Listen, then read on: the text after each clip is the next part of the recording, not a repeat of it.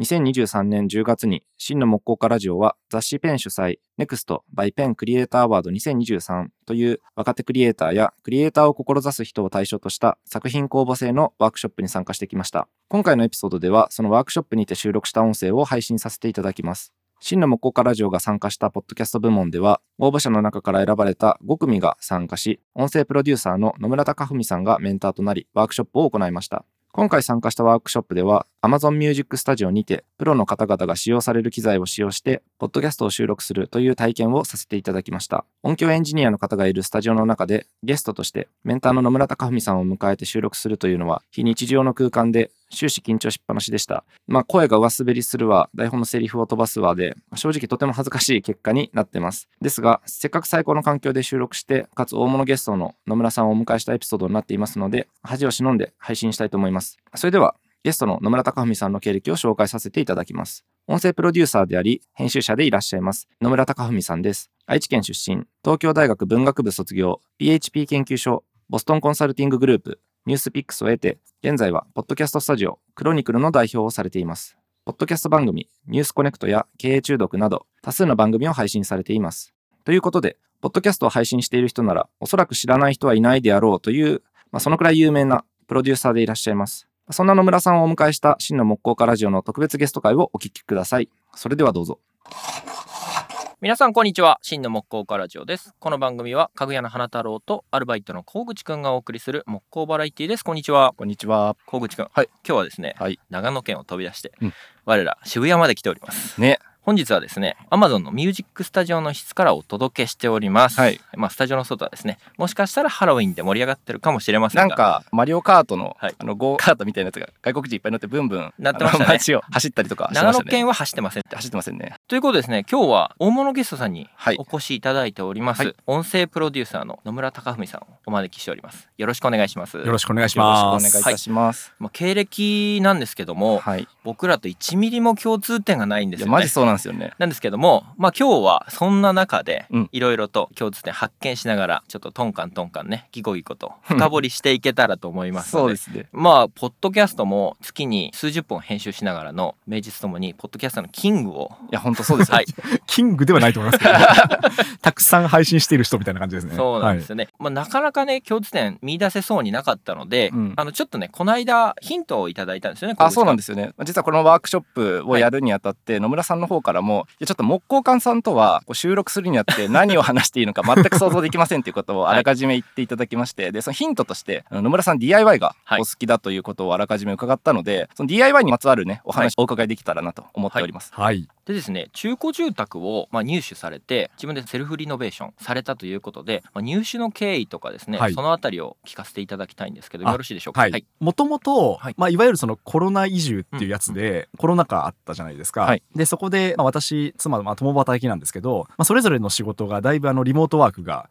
増えたんですよ。で、その時に、こう、都内から広めの郊外に行こうかなと思って、で、それでこう、住宅を探していたんですよね。うん。で、なんかちょうど同じようなタイミングで、知り合いがはい。インテリアデザイナーの人がいるんですけど、おうん壁紙講習をやるっていうえー。のがあって、はい。なんか面白そうだからと思って行ってみたんですよね。で壁紙講習って要はこうベリッと剥がして、はい。で壁紙貼るってやつで、うん。でなんかもうこう継ぎ目をこうなんか切ってはいはいや,、るみたいな、ではいなんかローラーでこうコロコロやるみたいな、うん。でそれをやったら、結構面白いなとはい。思ったんですよ。で知り合いが配信しているものだったり、はい。こう世の中のこう DIY コンテンツをググり始めたんうですね。ん。でそうしたらまた同じ知り合いがうん。今度は和室の畳を全部撤去して、はい。根田っていうんですか、はい。木材入れて、うん。でベニヤ板引いてフロアタイルを貼ってみたいな、こう要は和室を洋室化するみたいな講習をやったんですよね。でそれもこう参加したら、はい。まあ、すごい大変だったんですけど、うん。なんか謎の充実感があって。ああ、はい。わかりますはい。わかります。あこのなんか畳の古臭い部屋が洋室になったぞみたいなうん。謎の充実感があって、はい。結構なんかこれ面白いなと思って、うん。でちょうどそれがタイミングとしては重なったんで、はい。だったらまあせっかくなんであの家を引っ越すとしたら、こう中古で出てるような、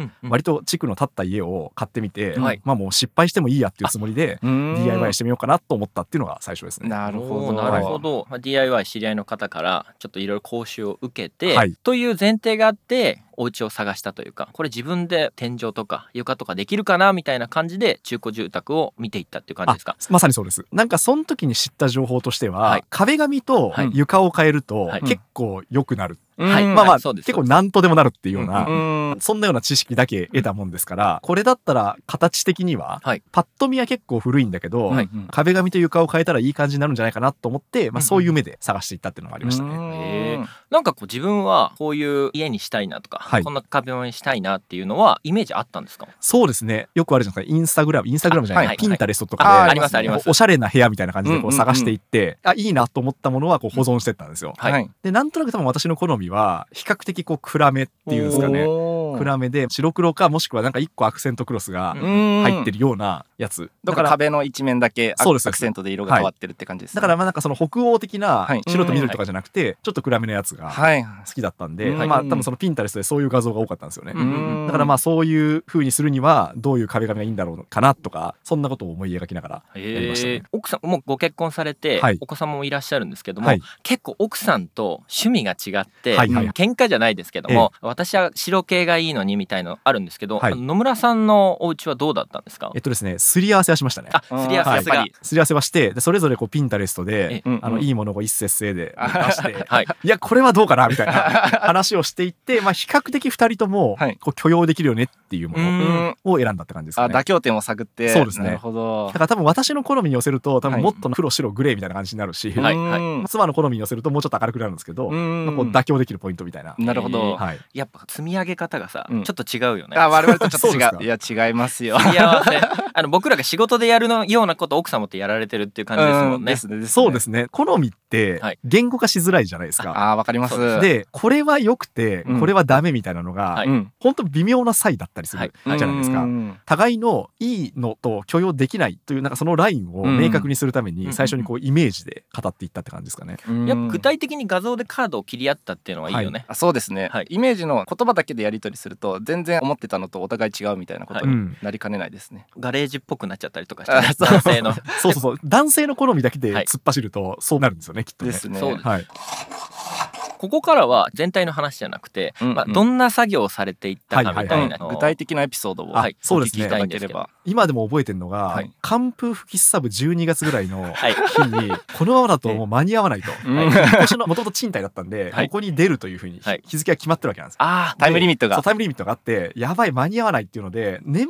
末年始のはい。34日間ぐらいずっと壁紙剥がして貼るっていう作業を していた記憶がありましたね。それは辛いですね。辛かったです本当に。僕らもはい。できるとか道具持ってるからっていうのと、うん。自分の家をやるっていうのはちょっと違うベクトルで、はいはいはい。なんか1日2日かけてこれやってあれいくら稼げたかなとかちょっと思うんですけども、うんうんあの野村さんも、はい。いやこの間にポッドキャスト何本か編集できたなとかそういう感じとかもあったんですか、まあ、圧倒的に思いましたね。そうですね、はい。これもしかしたら大工さんに頼んでやってもらった方が、その間自分はちゃんと稼げるし、はい。コスパとタイパを考えると頼んだ方が良かったんじゃないかみたいなのって思ったもりしませんでしたうまさにあの今日の結論なんですけどあのもうえこれは家づくりはプロに任せた方がいいっていうのが私の結論でした。はい。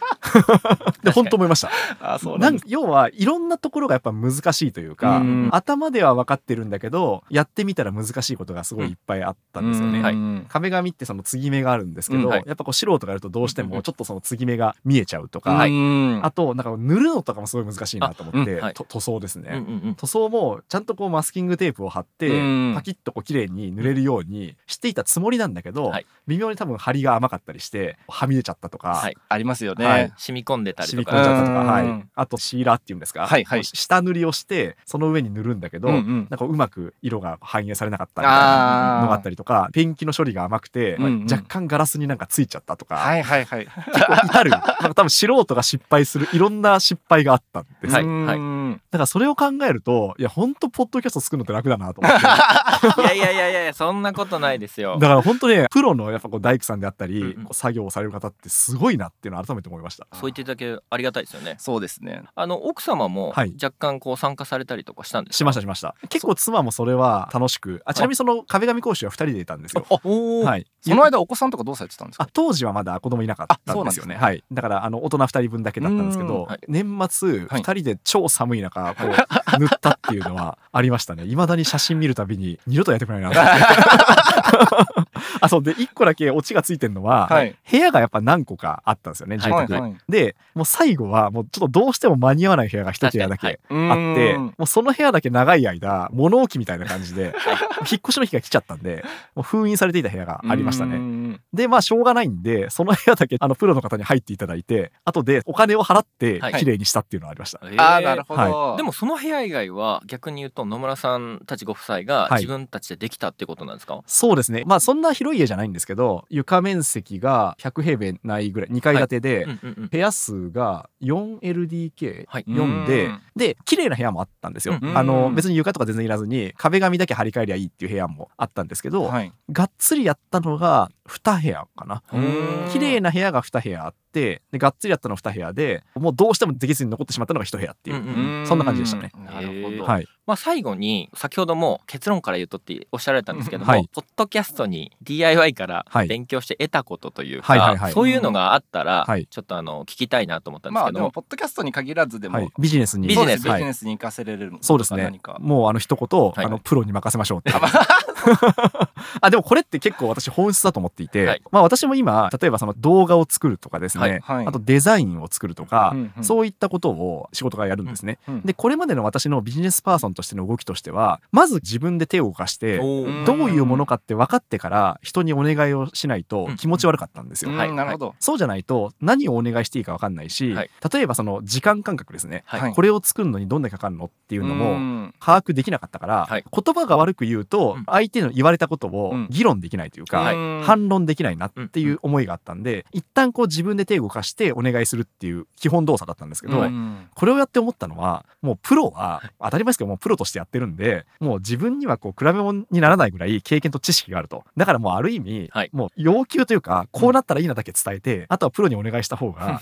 いろんな仕事が早いっていうことを、なるほど。なるほど。はい、東大の人はうんどんな DIY するのかなってちょっと気になってたんですけど実はそうなんですよ、はいはいは やる前で。そう。結構うん。野村さん現場の人っていうか、うん。自分で手を動かしたいっていう、やっぱものづくり好きな人もうん自分で手を動かしたいのはあるよね、ありますあります。全然専門じゃないのに、い。なんか自分でちょっとやってみちゃってそうそう。まあ、でも結局後悔するんですけどね。そう。でやっぱそれで外注という言い方になるのか、うんうんうん。パートナーさんに、はい。まあ、これこれこれっつって、まあ、要求伝えてやるっていうところは結構似てるとこありますね。そうですね。あそうですか、ん。うん。思いました。はいというわけでちょっとね時間来ちゃったんそうですすでけども。ね。なんか今日は ポッドキャスト界のキングを僕らみたいな木工っていうはい。すごいニッチなところに呼んで高級な松茸を家で作るべちゃべちゃのチャーハンに入れてるような、はい。そういう罪悪感をいう例えですかね？